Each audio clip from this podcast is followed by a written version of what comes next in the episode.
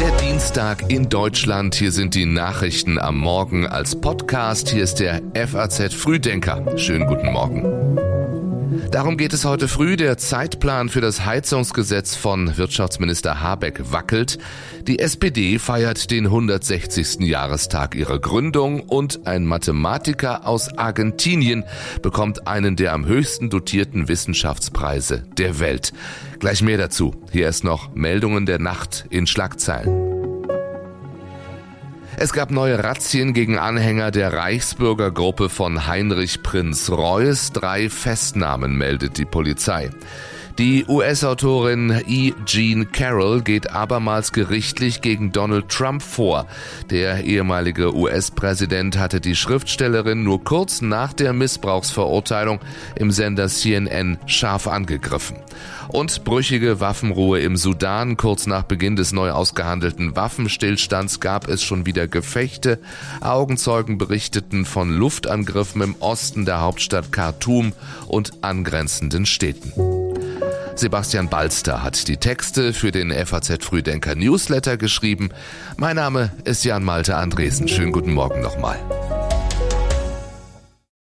Es geht nicht darum, dass alle Leute im nächsten Jahr ihre Heizung ausbauen müssen. Wir haben dafür Zeit. Auch das, finde ich, hätten wir von Anfang an deutlicher sagen können. Und es ist auch richtig, man muss damit rechnen, dass so ein Ding geleakt wird. Das sagt die Grünen-Politikerin Katrin Göring-Eckardt am Abend in der ARD bei Hart aber fair. Dort, vor allem aber in der Regierung, geht die Diskussion über die Heizungswende weiter. Der Zeitplan für die Reformen von Wirtschaftsminister Robert Habeck gerät aber zusehends unter Druck.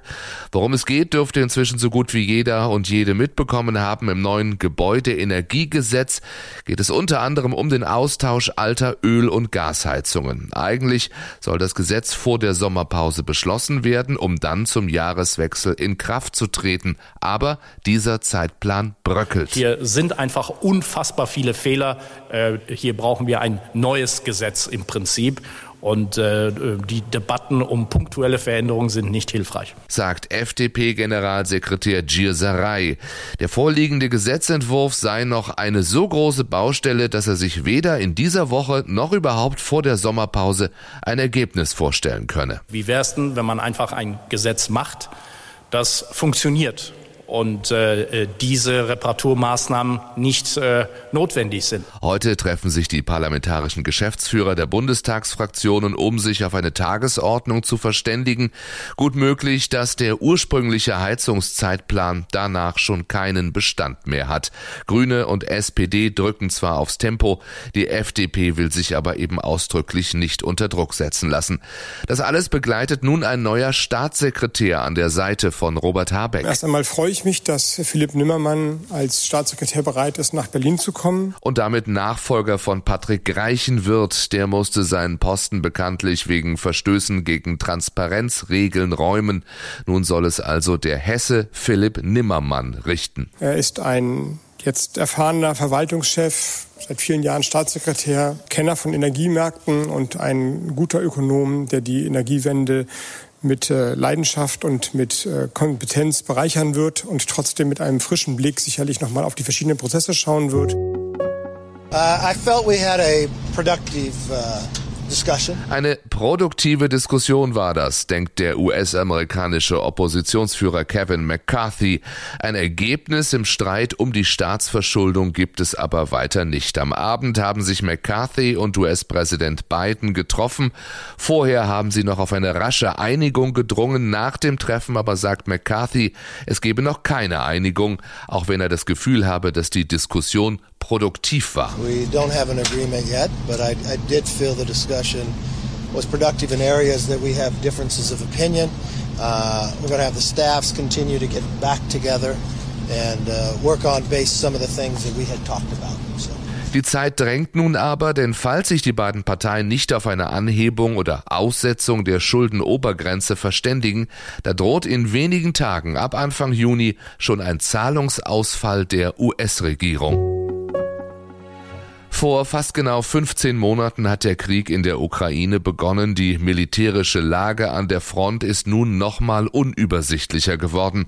Bewaffnete aus der Ukraine sind am Montag in das russische Gebiet Belgorod eingedrungen. Der ukrainische Militärgeheimdienst gab an, an der Aktion seien ausschließlich russische Staatsbürger aus der Legion Freiheit Russlands und dem russischen Freiwilligenkorps beteiligt. Ein Kreml-Sprecher dagegen sprach von einer Gruppe ukrainischer Saboteure. Heute beraten die Verteidigungsminister der Europäischen Union in Brüssel über weitere Unterstützung für die Ukraine. Dabei geht es um die Zusage der Europäer, der Ukraine eine Million Artilleriegeschosse zu liefern. Die Regierung in Kiew braucht die Munition nach eigenen Angaben dringend zur Verteidigung gegen Russland. Diplomaten zufolge sind die Lieferpläne ins Stocken geraten. Die Zahl der Gewalttaten gegen Minderjährige nimmt seit Jahren zu. Heute legen die Ermittler vom Bundeskriminalamt neue Daten vor. Vorgestellt wird eine Auswertung der Fälle, die in der polizeilichen Kriminalstatistik erfasst worden sind. Klar ist bereits, es gab eine deutliche Zunahme der polizeilich bekannten Fälle von sexuellem Kindesmissbrauch. Ihre Zahl stieg um rund sechs Prozent im vergangenen Jahr auf mehr als 15.500. Diese Entwicklung müssen wir stoppen.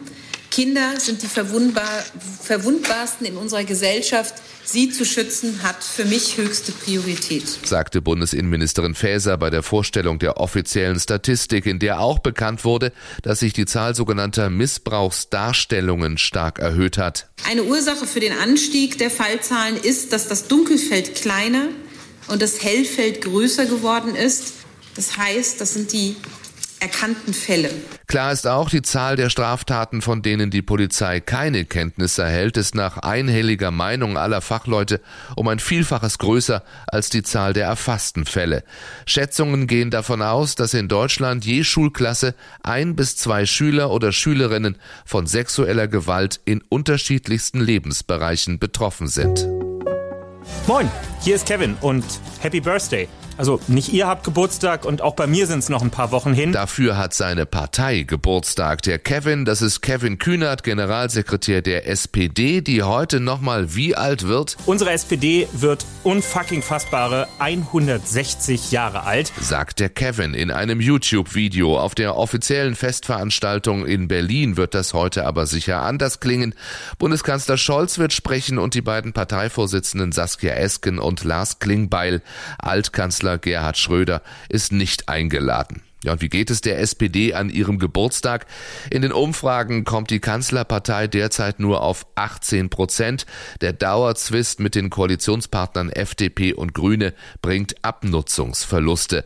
Nicht nur bei YouTube, auch bei uns in der FAZ spricht Generalsekretär Kevin Kühnert. Im Interview zeigt er sich unverdrossen zuversichtlich, was die Zukunftsfähigkeit der Sozialdemokratie angeht. Gerade der Klimawandel habe klassische materielle Verteilungsthemen wieder in den Mittelpunkt des gesellschaftlichen Interesses gerückt, argumentiert er. Es geht um die Frage, wem nützt der Fortschritt, so Kevin Kühnert. Das Interview, wie gesagt, heute in der FAZ. Zum Abschluss noch ein bisschen Mathe, hat in der Schule ja bekanntlich einen schweren Stand. Dabei kann man als Mathematiker zu Ruhm, Ehre und auch zu richtig viel Geld kommen. I have the pleasure to say that Luis A. Carfarelli is chosen as the Nobel Prize uh, winner for 2023. Das ist nicht weniger als der wichtigste Mathematikpreis und der mit am höchsten dotierte Wissenschaftspreis der Welt.